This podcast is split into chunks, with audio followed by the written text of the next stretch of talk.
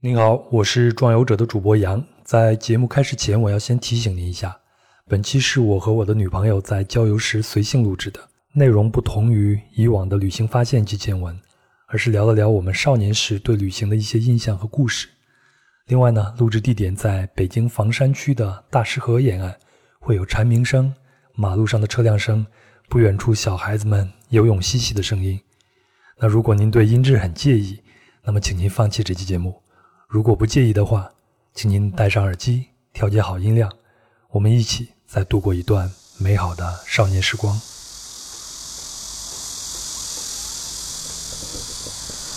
你好，欢迎收听《人文旅行声音游记·壮游者》，让我们聊聊真正的旅行。我是杨，我现在的位置在北京市房山区大石河河畔。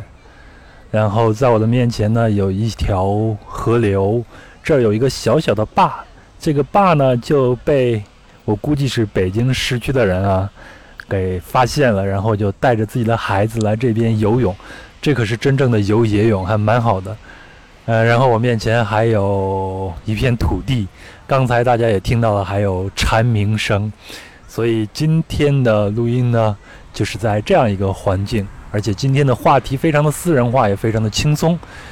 嗯，我今天邀请跟我一起分享的壮游者，我认为这也应该是壮游者吧。虽然我们今天的话题只是聊聊个人的私人感受啊，但是我一直认为这个壮游并不是指你去了多少的地方，走了多少的国家，它可能是呃对你内心的一种挖掘会更多一些。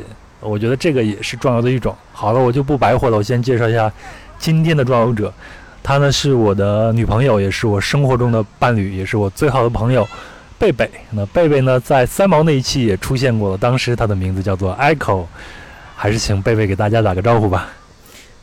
Hello，各位，我是 Echo，也是顾贝贝。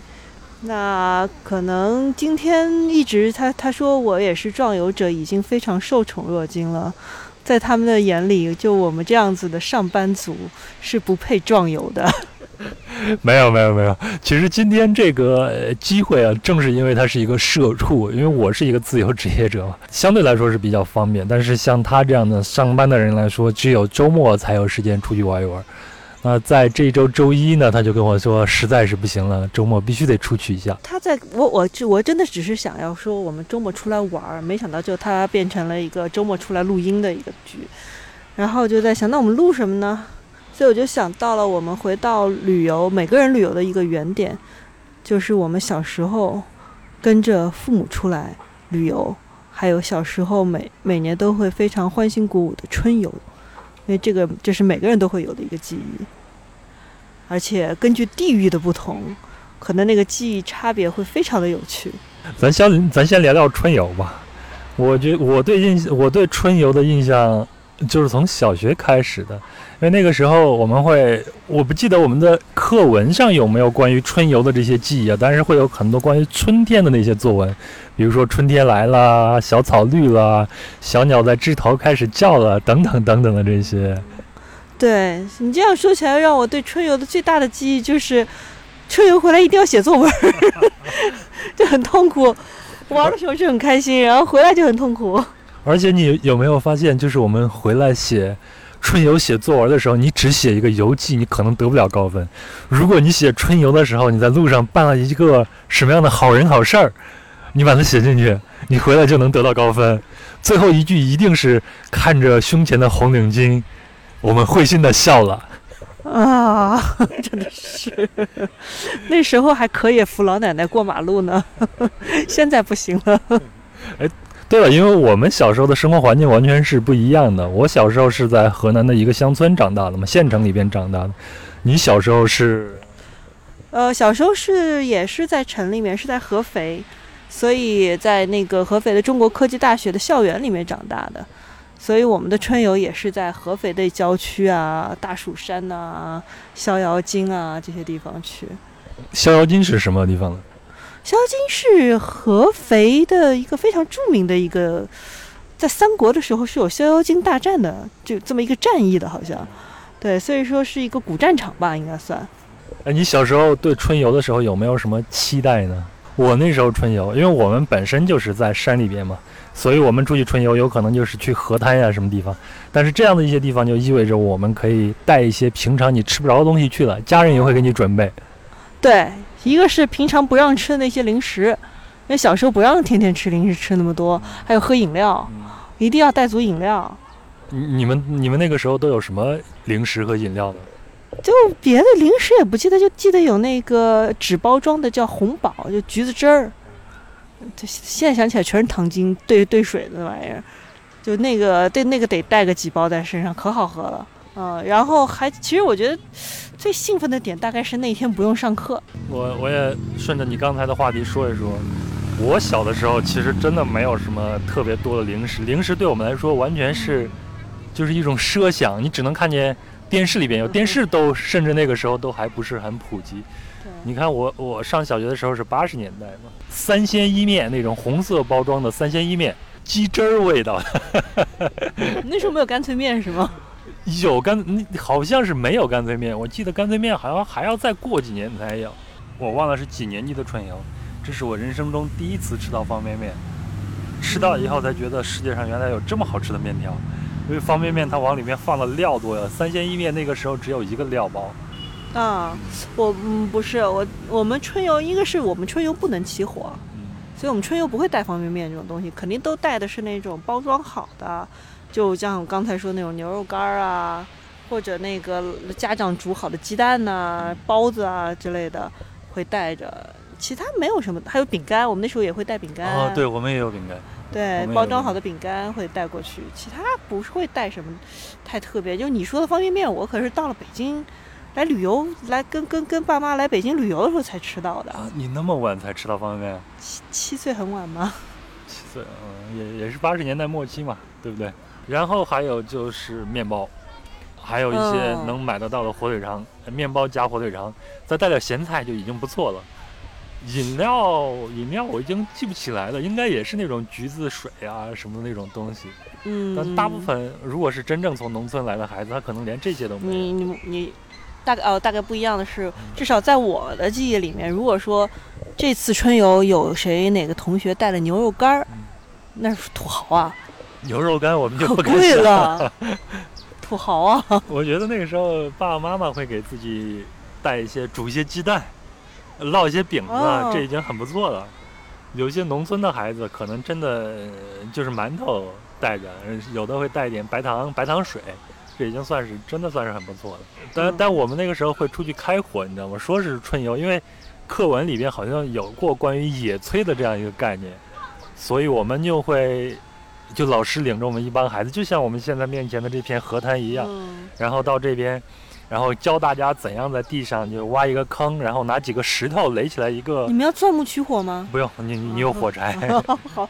但是你要拿几个石头垒起来一个灶台。嗯，起灶是吗？把你的锅给放上去，然后自己再去捡一些树枝，把水烧开，这样的你才能去泡你的方便面，对吧？就为了烧杯烧锅热水是吧？对啊，你要泡你的方便面，要不你没有办法泡方便面。我记得有一次啊，好像我们去河滩去玩的时候。还有同学在河里边抓到了那个鲫鱼，现场就把鲫鱼给它杀了。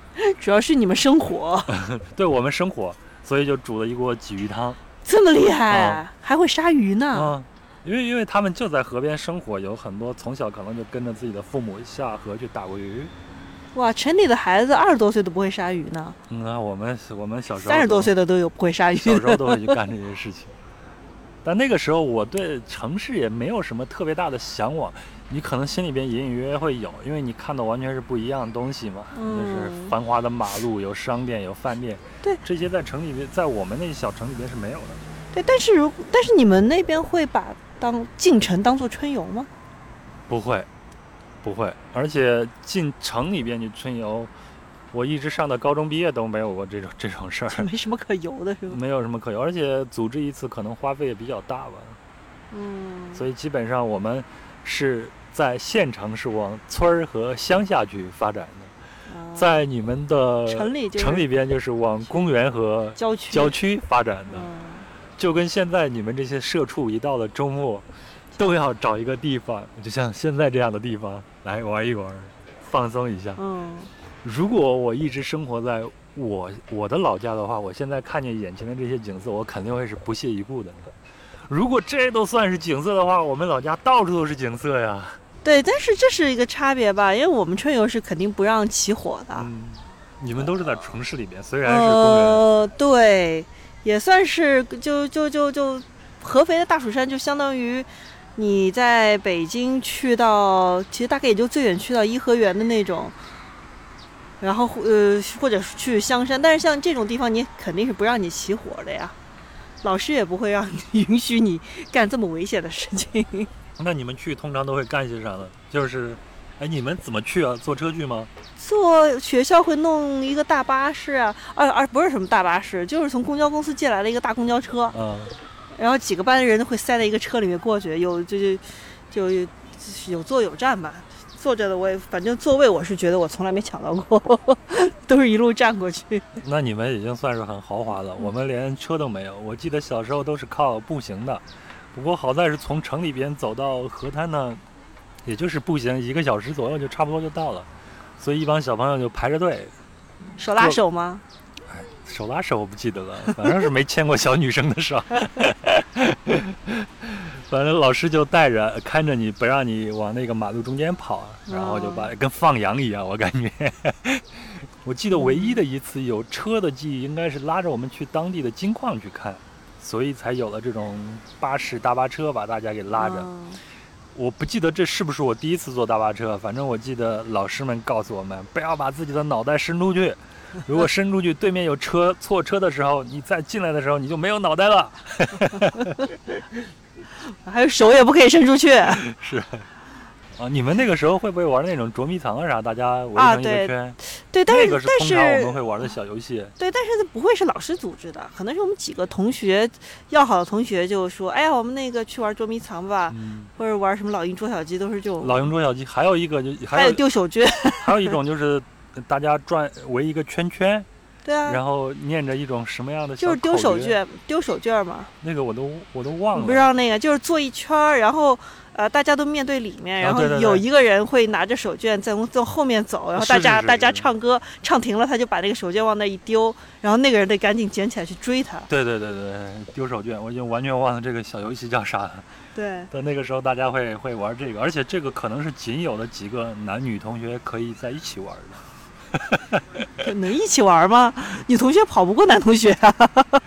哎，但我感觉那个时候已经隐隐约约对男女之间的一些事儿已经多少知道一些了，对女同学已经有点那种对，男女同学已经已经不会在一起玩了。我我，但是这个游戏是可以在一起玩的。对，不，我是说那个，当你知道男女同学不会在一起玩的时候，就说明你已经有向往了。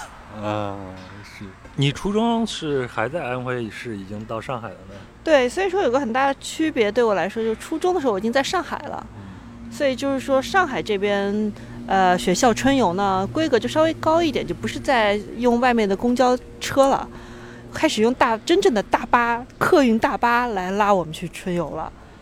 呃，我印象里上海嘛，上海的春游佘山呐、然后不会不会出上海市，最多到一些郊区，最远郊区也就佘山了。我初中的时候出去春游，我们当时要去三十公里以外的一个水库，用走的啊，你们学校怎么那么没人不是性啊？走，是让大家骑自行车。春游这个不重要，重要的是有些女孩子不会骑自行车，怎么办呢？我们的班主任就号召这些男生，你们要发扬自己的精神，带着你的女同学去坝子上春游。哎，这就有意思了。初中的时候，基本上大家什么都明白了，男女之间，甚至已经有人就开始谈恋爱了嘛。嗯，嗯嗯，但这个时候，我现在说可能会有一点政治不正确，但在那个时候，你会想，哪个女同学是漂亮的，我想带她；哪个女同学不好看，我不想带她。但这个事儿最终是由不了你决定的，还班主任安排的。呃不是有的可能人家比较大胆的，就会像跳舞的时候舞会上的一些人一样，主动去邀请你，哎，我来带你。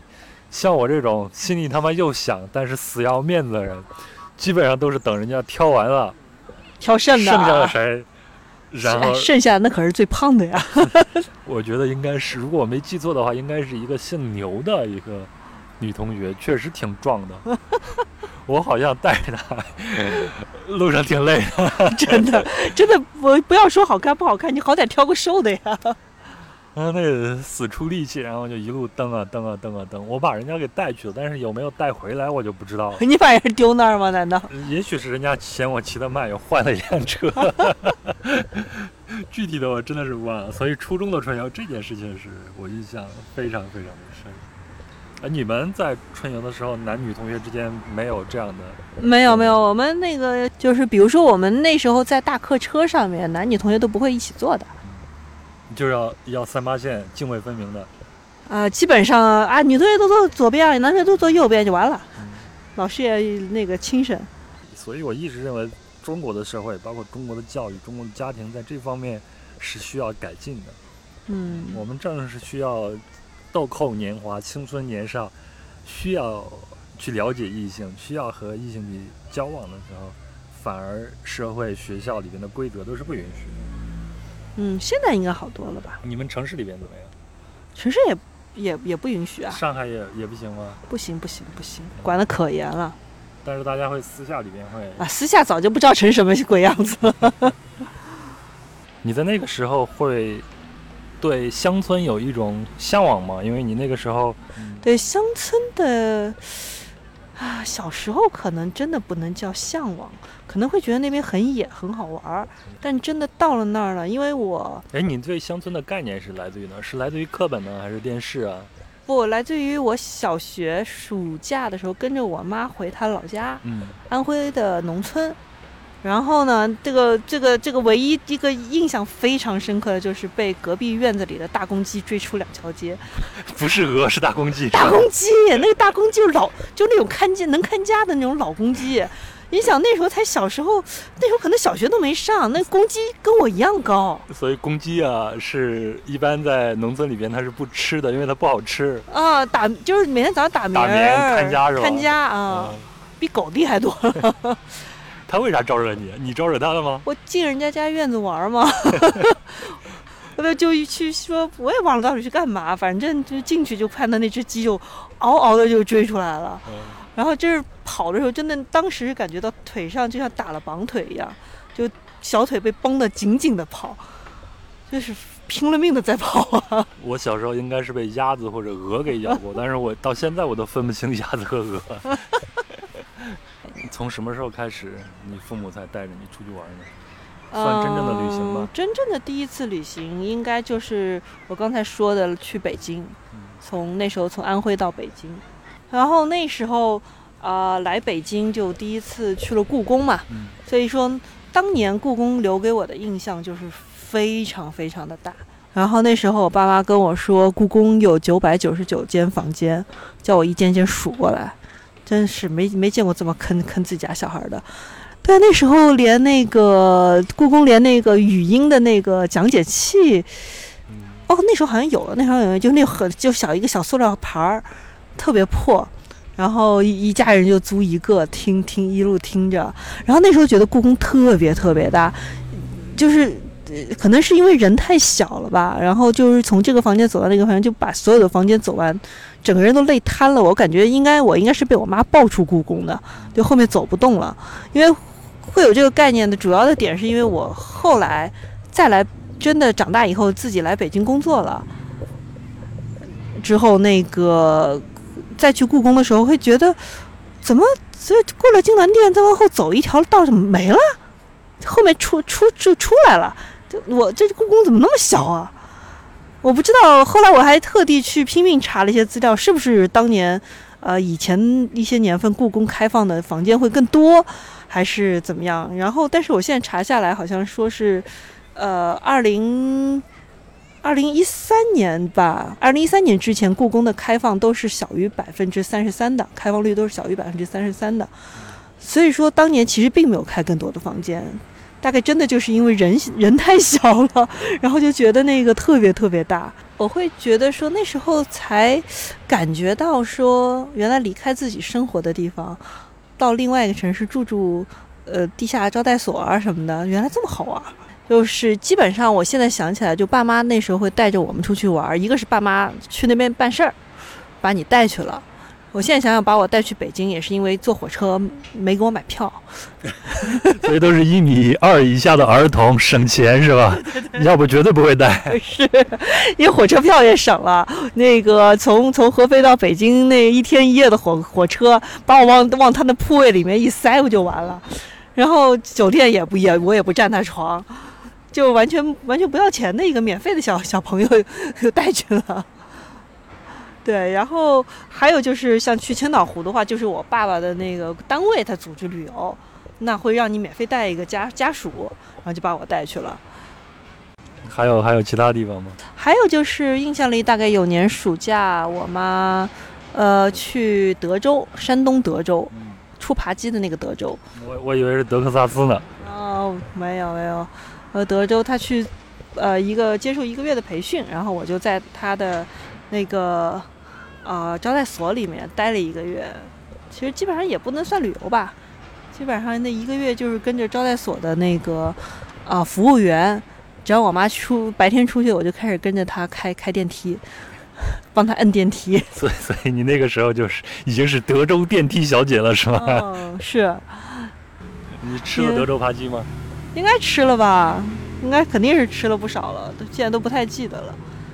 你对于外面的世界产生向往，大概是从什么时候开始的呢？啊，你说到这个的话，那我可能萌生的真的是挺早的，因为你记得我跟你说过，小学毕业的时候，那时候才十岁吧，因为读小学读的有点早，然后就萌生了跟同学去郊外。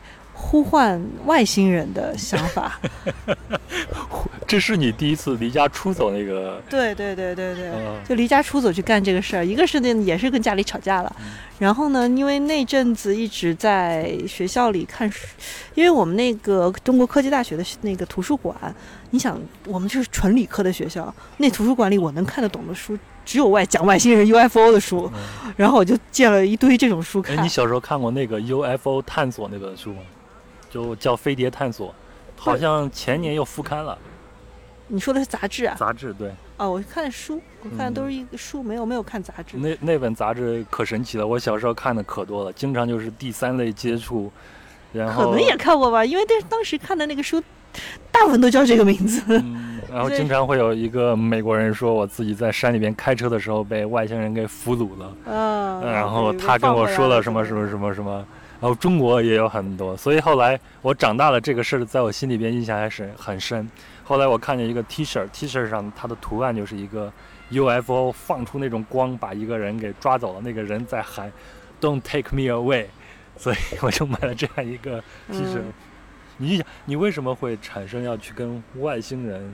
呼唤外星人这样，这个对，就是那些书里面写的嘛。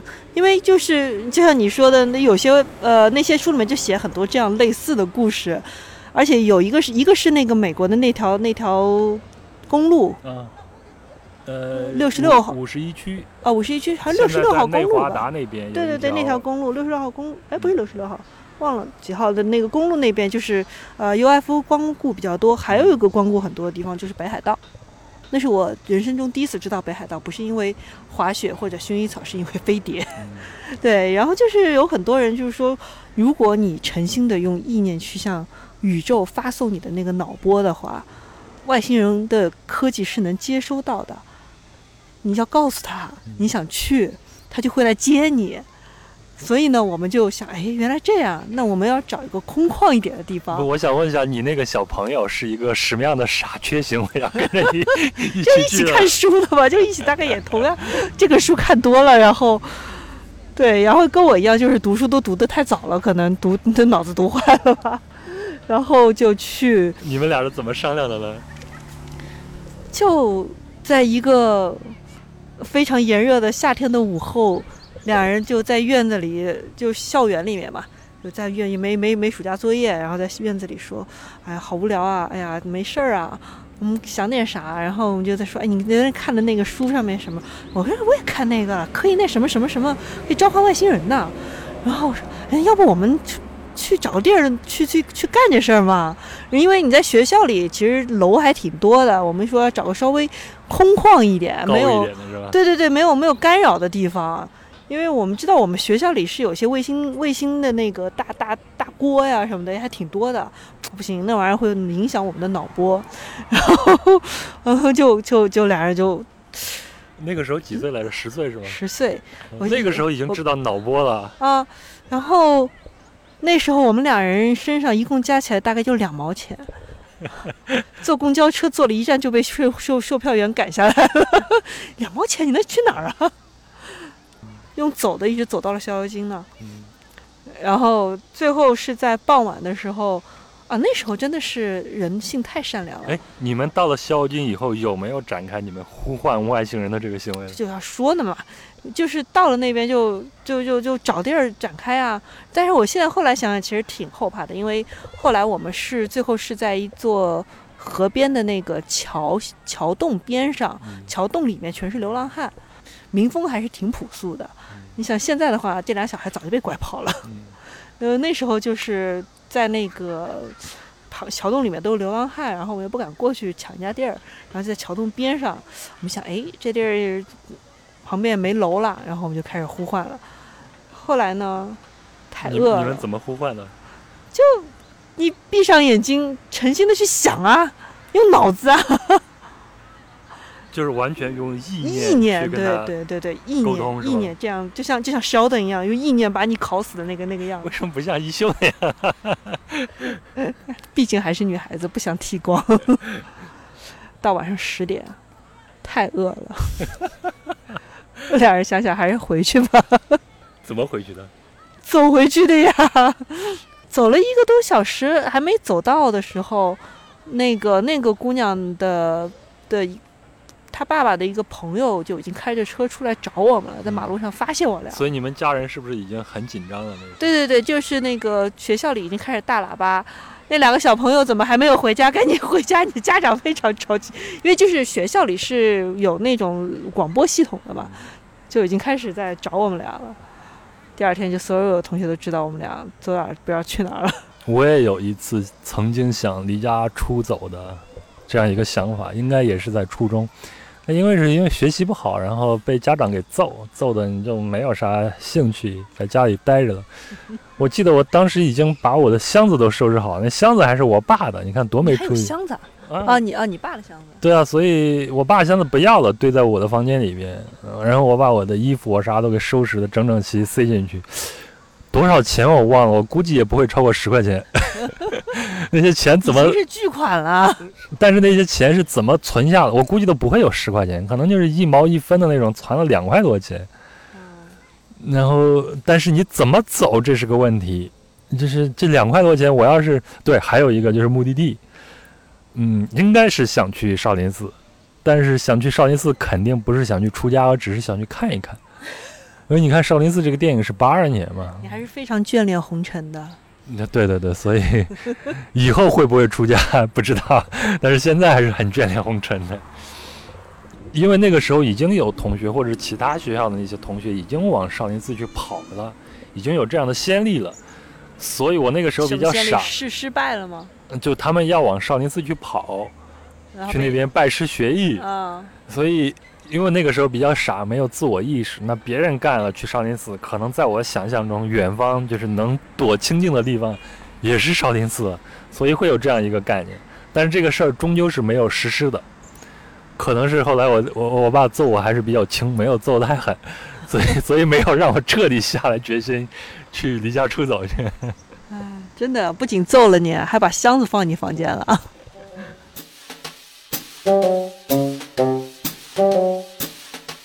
您好，我是壮游者的主播杨，非常感谢您的聆听和支持，也非常希望您能够转发这期节目，或者在音频评论区留下您的感想和建议，这会帮助我做出更好的节目来回馈您。另外呢，如果您使用苹果播客等泛用型播客客户端，也麻烦您给个评论并留言。除此之外，您可以微信搜索并关注公众号“壮游者”，配合音频阅读更多的图文信息。或者请添加微信幺三四三六九二九九五二，他会将您拉进壮游者听众群，大家会在这个群里交流旅行信息，神游世界。最后呢，壮游者是一个独立播客，一直由我一个人制作播出，经费呢是个大问题。这也决定着壮游者能够走多远。那么，如果您喜欢壮游者所传递的内容和精神，不妨通过公众号打赏的功能提供一些赞助，也可以通过爱发电平台选择合适的赞助档位来支持节目。我也会为赞助者付出一些特别的服务，以此完成我们的价值交换。好了，是探索世界的欲望让我们聚集在一起。我相信总有一天我们会在地球的某个地方相会的。然后继续出发吧。你第一次坐火车什么时候？坐火车能让我记得住的，大概应该是坐火车去北京吧，因为时间太长了，一天一夜。而且那一次我才发现，呃，就那次我就已经已经发现我有个很大的问题，我在火车上睡不着。那火车上你是怎么度过？就一天一夜睁着眼吗？啊，火车上可以吃隔壁阿姨的零食呀。呃，就趁着自己年幼还能卖萌，然后去吃吃人家的、别人家的吃好吃的啊。呃，别人家还有也有睡不着的，就晚晚上可能聊聊天什么的。对。哎，你有没有发现那个时候的火车？因为现在大家出行基本上能选高铁就选高铁了，但是在那个年代的火车上，会有很多人。我发现他们一上火车胃口特别好，一上火车就打开自己带的烧鸡啊、啤酒啊。然后就吃吃喝喝，所以我我对烧鸡有一个特别美好的一个印象，就是在火车上。火车，对，而且火车上肯定能吃到德州扒鸡。德州扒鸡是不是从德州过来的车是吗？对，德州扒鸡是应该是中国历史上，就是就是通过就是那个密封包装流传的最远的一种食品了。我印象中，我第一次坐火车。大概也就是在八九岁的时候，那是我爸带我去从洛阳去郑州去看病。我坐的那个是慢车，我现在记忆是有点偏差的。我现在的记忆，我是在火车外看到那个车轨特别的慢，但是你坐火车，你肯定是看不见铁轨的嘛，你只能看见对面的铁轨，对吧？嗯嗯。所以我感觉对面，即便是对面的，在我的印象中位移也是非常非常的慢的，所以。我真的就怀疑那个火车非常的慢。印象中从洛阳到郑州，现在你就是坐高铁，可能就是二十分钟、三十分钟就到了。那个时候应该是坐两三个小时左右。对，但是我就想想坐火车，我就想延伸一下，就是我那时候坐了一天夜的火车到北京，下了火车之后呢，最精彩的来了，人生第一次见到了地铁。那时候全国只有北京有地铁，然后像你想，我坐了那个时候上海没有地铁吗？八八年左右没有，应该没有吧？我记得上海是九零年代之后才有地铁的。然后那时候你想坐了这么久，几十个十几个小时的火车，到了那儿，我我都快疯了！我怎么又要上火车？我才到，难道又把我地铁对对对，因为地要坐地铁，我地铁和火车当时根本就分不清，因为也是用铁轨的嘛。铁轨上的一节一节一也是一节一节的铁轨，对那时候的认知来说就是另外一辆火车嘛。那你下地铁的时候你是没有概念的时候，你也不知道地铁是什么样子。对，就就所以说当时第一次看到地铁的时候是崩溃的，坐了一次之后呢就不想下来了。为为啥呀？地铁舒服啊，凉快啊！大夏天的时候去北京，地铁里可是最凉快的地儿。嗯，既然我们说到各种的第一次，那想问一下你。小时候第一次来城市是一个什么样的经历呢？呃，其实我从小对城市是有向往的，因为我们家有电视比较早，大概在八四年左右就有电视了。在电视上你能看到东西不多，但是你大概也能看到城市是什么样子的。那跟我生活那个地方完全是不一样了嘛，它会更开阔一些。我觉得小的时候可能对大、对宏伟这个东西。就是感触比较多，会更敏感一些，所以就很想去城市看一看。我记得去城市也是我爸爸妈妈，特别是我妈妈。我妈妈因为是老师，所以他们也会组织去春游，所以每年会组织老师去春游。那老师去春游，可能就会去其他的地方了。哎，我跟着我妈妈去，就多了。对，我跟着我妈妈去过开封，也是一个古都。嗯。然后呢，又跟着我妈妈去过少林寺。除了这些印象以外，剩下印象几乎全都是吃，因为这些东西你你在你生活地方你是完全吃不到。比如说你去开封，我会吃到那些，呃，所谓的天下第一包，就是那种灌汤包子，你们上海也有。嗯。然后去洛阳呢，会去他的老街那附近去吃那个锅贴，还有像新安县的烫面饺，再吃一碗小馄饨，还会去吃什么牛肉面呀、这些东西。这些地方在我们那儿是完全没有的你。还真的挺能吃的。我我我只是对这些东西，可能小时候确实是太缺乏新鲜的吃的这这些东西。，对，像你说那些零食啊啥，我们那儿都没有，所以对这些我就印象特别的深。哦，明白。所以这个这个其实可能这就是地域上的差距吧，因为相对来说，我们小时候在合肥也好，在上海也好，可能对于这些东西都不缺。对，所以说我会觉得，对于出去到哪儿吃到什么东西，这些没有太怎么说，太太太太期待。那你现在每次出来玩都期待农家乐是啥意思？你不你缺吗？那不图新鲜吗？啥图新鲜？你就图个便宜。我是说，就是说，比如说，就到某个地方，你要说吃，特别要吃他们当地的土特产小吃啊，或者那些东西，我我我小时候我可能不太会向往这个，因为比如说，比如说那时候来北京说吃北北京烤鸭，还是吃了一顿的，但当时的印象就是觉得那玩意儿有啥好吃的呀，油乎乎的，那么高冷吗？你当时？就不不明白都是肥肉，因为小时候不爱吃肥肉嘛，就那鸭子那个皮你不是小时候喜欢吃啥呀？肉啊，精肉啊。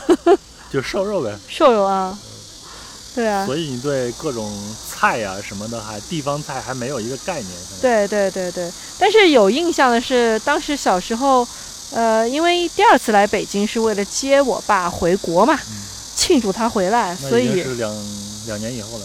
两年以后，对，九零年嘛，九零年的时候，呃，就是也是一个庆祝嘛，然后就说下了血本儿，你知道，真的是下血本儿。全聚德，没有全聚德不行，那个在颐和园里面吃了一个宫廷菜。哦，是那个那个石头造那个大石坊那那里边吗？我我我小时候忘了，反正我印象里就那个菜特精致今。年不还去过颐和园吗？还有那家店吗？那家店应该还有，但是应该没开，现在就不开了。嗯，就就今年不开，因为今年疫情不开了。应该是有这么一个餐厅叫宫，反正是吃什么宫廷什么什么菜的一家，但但现在的名字跟肯定跟当年的名字不太一样。你印象中吃到啥了？大概有印象里就吃到那种什么宫廷虾球啊、奶油虾球啊这种东西。嗯这你肯定好喜欢吃吧？嗯，对，当时觉得哇，好好吃啊什么的。嗯，但是就是后来，但是你后来年长，就是怎么说，成年之后啊，现在叫我去餐厅点这菜，我绝对不点，那玩意儿有啥好吃的，都是面粉。还还会去点 大瘦肉吃是吧？不会了，那也不会了，现在都不一样了。咱一会儿去吃个农家乐。行行，就知道吃。对，然后我会印象很深的是，呃，就是比如说到某个旅游点，你得买点什么土特的那个东西，得一定会的。回来就吃的东西啊什么的。我小时候最期待我我爸爸他出去出差，他出差就会比较多，最期待的就是他回来带一点吃的，但是最害怕的就是他带一点其他东西，比如像衣服啥，他买的衣服实在是不咋地。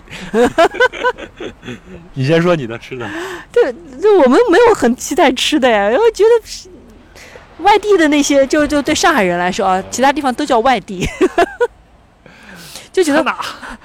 操哪，就外地那些吃的有什么好吃的呀？外地人不会吃的呀，就没有就觉得好像没有什么特别好的东西可吃，然后就觉得这些东西不太期待。然后呢，对于我妈来说，就我就我印象最深刻的就是我们。嗯，小时候就是不管我爸出去还是我出去还是怎么着的，我爸我妈都会千叮咛万嘱咐，你千万不要在那个旅游的时候买些乱七八糟的纪念品回来，没用，你拿回家就是一个负担，我没地儿放都，就就千万不准买，千万不准买。然后我爸特爱买，我爸也是，我爸有时候买一些比较金贵的东西回来会特意交代。我记得他买过一一只手表，然后回来就得意洋洋地告诉我跟我哥这个手表啊值多少钱，当时应该值一千多块钱呢，那九十年代啊挺贵的了。我操，我爸还挺时髦，挺下血本的。但是要要告诉我们，别跟你妈说这个，你告诉你妈这个就值呃一两百块钱就行了。反正那个时候对我们来说，上海就是天堂，你知道吗？我从小我爸爸妈妈就跟我说，你不是亲生的，你是我们在在什么垃圾箱里边捡的。你的亲生妈妈、亲生父母都在上海，你的亲生妈妈是在上海卖皮鞋的，所以，所以你知道我们对上海是一种什么样的仰望。一直到现在，我去上海，每次去上海，我都觉得我特别土。去之前心里面都有压力，我操，我得怎么穿才能显得洋气啊？但到了上海，发现，哈 哈，就就就这样，我他妈没我洋气。那你没去对地方。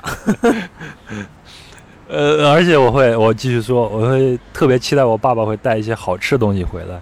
他去上海会给我们带一些糕点，会带一些奶糖啊什么的。大白兔奶糖是不是？大白兔对。啊，所以啊，我吃大白兔奶糖就是从我爸出差从上海带回来的。你爸给你带过国际饭店的蝴蝶酥吗？我爸肯定不会去国际饭店的，我爸会去招待所的，不会去住国际饭店的。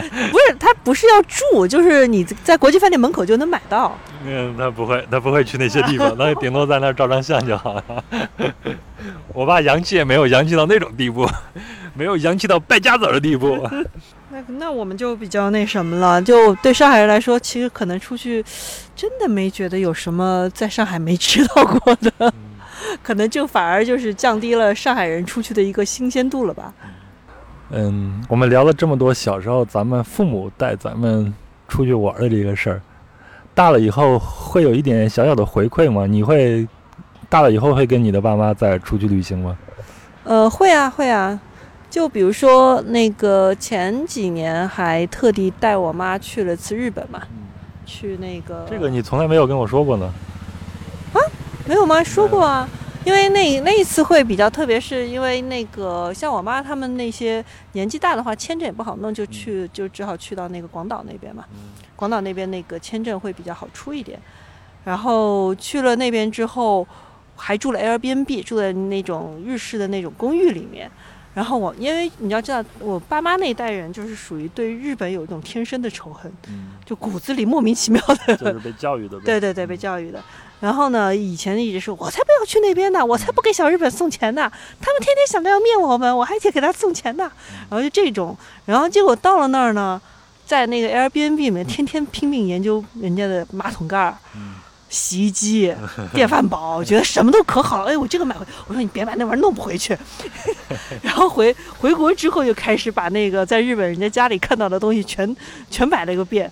然后，而且那时候在那个呃广岛是在那霸嘛，在那霸那边其实景点也不是很多嘛。然后我也没租车，然后就玩的比较松散一点。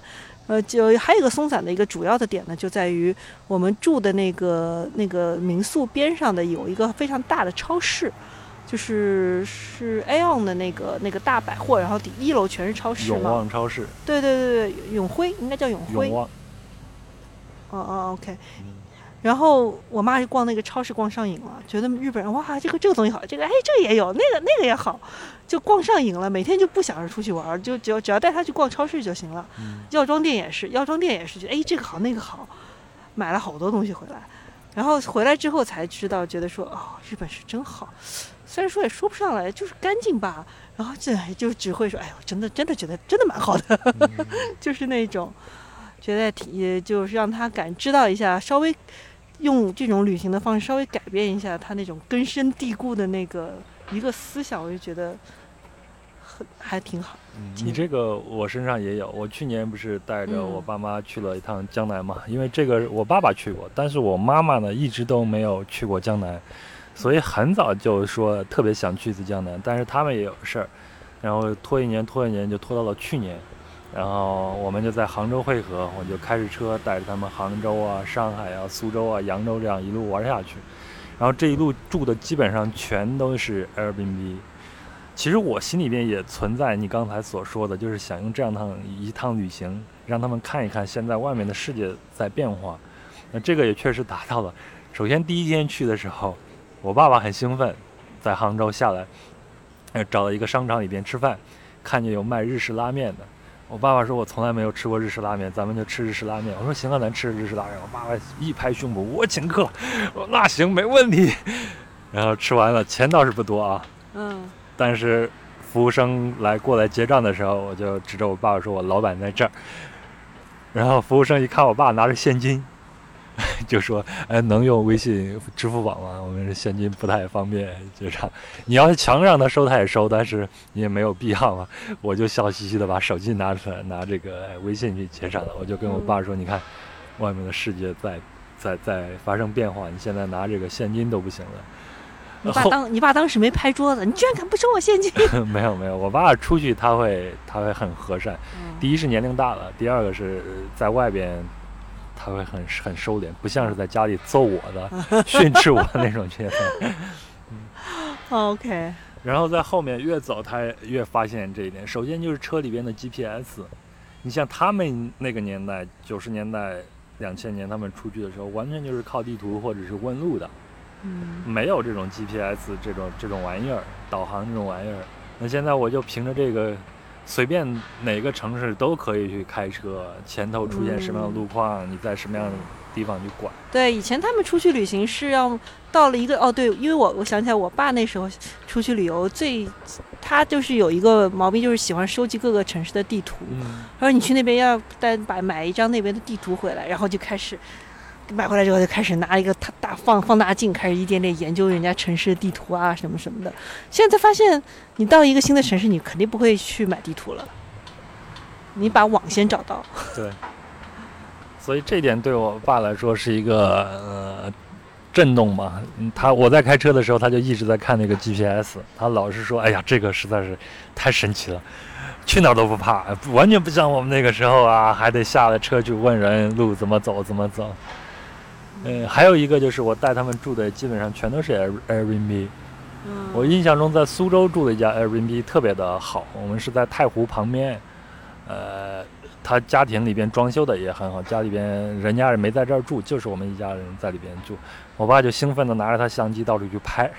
拍照，拍完了回家，估计他要去研究一下人家是怎么装修的吧。对，跟我妈在人家日本人家里面到处摸差不多。是，所以我觉得这样的旅行对他们来说也是一个小小的，起到一个小小的，不光是开眼界，我觉得也是一个教育的一个作用吧。我不知道我这个词用的对不对啊？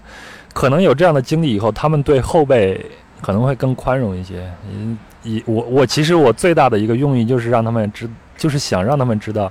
时代在变，有很多东西也在变，他们过往的一些经验在套在我们身上，可能已经不适用了。因为我过去他们给我的这种条条框框太多太多，给我太多太多的口头上、言语上的这些打击了，我心里边是存在这样的一个这样的一个小小的思念，才带他们去的。是一种复仇快感吗？复仇的这个快感有啊！我本来不想在今天这个聊，因为前面的话题聊得很轻松。你要这样说，确实是有，嗯，我确实是有这样的一些念头。会有的时候我就想，我操，我这样的行为不就是我爸当初对我的那些行为？有的时候我会去在言语上会去冲撞他，或者是训斥他。虽然我心里边知道这样是不对的，但是当时那个快感是很强烈的。我觉得我终于复仇了。我可能儿子跟父亲天生就会有这样的一些，就像希腊神话里边会描写很多弑父的这些情节嘛。可能天生作为一个儿子来说，都要跨过父亲这这座大山，才证明你真正的成长了、长大了。那在这样的一趟旅行中，我处处压制他，他处处去依赖我，所以就会让我产生那种你所说那种复仇的快感吧。你有过这样的想法或者经历吗？倒也没有，因为，呃，我对于别人给我的条条框框，可能，这个咱俩聊过，对我感觉我感觉不大。你的自我觉醒比我要早很多。对，所以我这块可能感觉不大，所以就不会去，呃，对别人，对就对我对父母，尤其是对父母那块会有什么？我是觉得能改变一点是一点，如果。而且我才，我现在越来越多的发现，他们的那些观点，可能你需要用那种，不是改变不了，就是你对他的改变，比如说他对日本的这个这个看法，你你的改变，你人家把他想办法弄到日本了，让他去在那边待两天了，其实自然而然就过来，但是只不过说你这个工程量会比较大一点，就是你的付出的那个那个那个，呃。怎么说？付出会更要需要做很多事情，所以说他有那么多观点，你想讲，如果每一个观点都想去改，用这么大的代价去改的话，可能未必有必要。其实我现在想，就是不用去做什么改变了。有些观念，它没有什么对错之分，对吗？只不过就是说，呃，首先是他有没有强加到你身上。如果他没有强加到你身上，你也不会觉得这些有什么问题。嗯。所以我现在带我父母出去旅行，是因为我找到了我们一起相处的最佳的一种模式，就是我们仨人，我带着我爸我妈出去旅行的时候，我们在这段时间里边是有话可说的。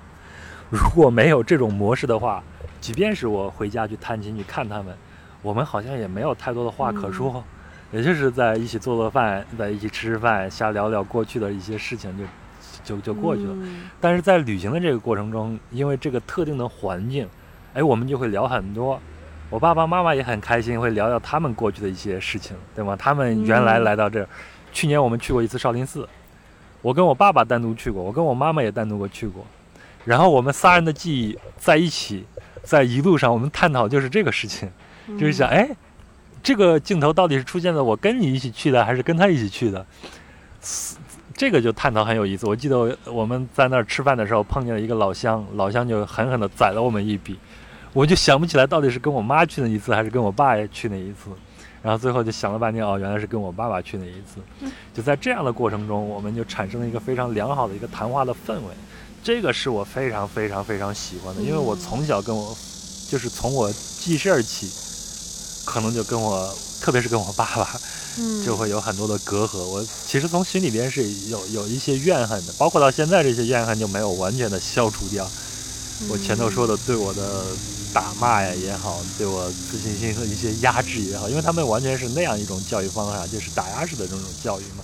嗯，但是你这样说起来，我会想说，那当年我们小时候，爸妈带着我们出去旅游。也是想着要跟我们做更好的沟通。对，我觉得应该不是沟通，应该也是他们也是想带我们去看一看外面的世界什么样子，是在他们的能力范围之内，带带我去看一看。我只能在我身上是这样的，就带我去看看外面什么样子。对，我就觉得可能那一代的父母未必有这个概念，不像现在的父母的话，可能会有意识的说需要带着小孩子去外面看，并且在这个过程中跟自己的孩子有更多的沟通，更多的了解。对，我觉得他们有这样的概念，只是限于他们的条件不行。你比如说，如果我爸爸有这样的条件的话，他一定会带我去清华北大看一看的，就像现在一到暑假，清华北大外面那么多人是一样的。但是我会我会觉得没有，我会觉得我爸妈带我都是因为。比如说有免费啊，省钱，不会是因为这个，因为因为你现在说起来，如果说让我还有印象深刻的就是我非常清会清楚的记得，我爸去敦煌没带我，我妈去青岛玩也没带我，还是有点小记仇。这一点我其实现在很感激我的爸爸妈妈。慢慢的你想开了，因为现在你年龄也到了嘛。我就很感激他们，在那个时候，其实是在他们的能力范围之内，给我创造了很多条件，让我去看这个世界是怎么样。但是他们身上也有矛矛盾点，比如我爸爸在这个时候带我出去玩的时候，就会告诉我说：“你不要恋家，外面很广阔天地。”哎，但是当我真正想出去，就是想辞掉他给我找的那么稳定的工作，想出去去闯一闯，当然我那个时候是很盲目的，我爸爸就会用另外一种态度去告诉我说。你这是不对的，你就应该在这儿待着，这是你最安稳的一个地方。那跟他以前那种说法完全是相违背的嘛。所以，所以在他身上可能他也没有想清楚这个事情，但是，但是在那个时候，他也是把他所能达到的条件都利用，给我创造这样的机会了。嗯。所以现在我再去带我爸爸妈妈出去旅行，对我来说就是一种，我有的时候我可以用赎罪去去。解释它，但是更多的应该是一种回馈吧。我就非常想带他们去看，比如说我们今年是计划中，因为我爸爸妈妈都没有去过内蒙，没有见过大草原。你也没去过，我也没有去过，所以我今年原本是计划就是在这个月就带他去的，但是因为疫情的原因去不了了。另外呢，我爸爸年轻的时候在新疆当过兵，他很想回去再看一看。所以我就一直是想带他再去新疆一次，这个一定要要要要实现的，趁着他们身体还好，一定要实现的。嗯，另外一个，也就是我前头说的，在这样的过程中，我找到了跟他们交谈的这种场合，最合适的场合，所以我现在非常喜欢这样的方式。哪怕现在我，呃，平常我回家，你看都是一两天、两三天的时间，我也会开着车带着他们去周边，或者去其他，就是在这个时间段能覆盖住的这些城市去看一看。比如去年我们去了少林寺，去了开封这样的地方，都去逛一逛，算是一种交流吧。差不多了，结束吗？那怎么结？行吧，咱今天也聊的差不多了。从咱们自己这边的孩子都走完了，孩子都走完了，咱们也差不多。游游泳的孩子都走完了，咱们差不多也收拾收拾走了吧，该回家了。嗯，我不知道这样的东西会不会受大家的喜欢，但是也无所谓了。我们只是想把这些我们自己内心想表达的东西给表达一下。嗯，如果您能听到现在的话，非常感谢您的收听和陪伴。呃，就这样。给大家打个招呼，再见，拜拜，拜拜。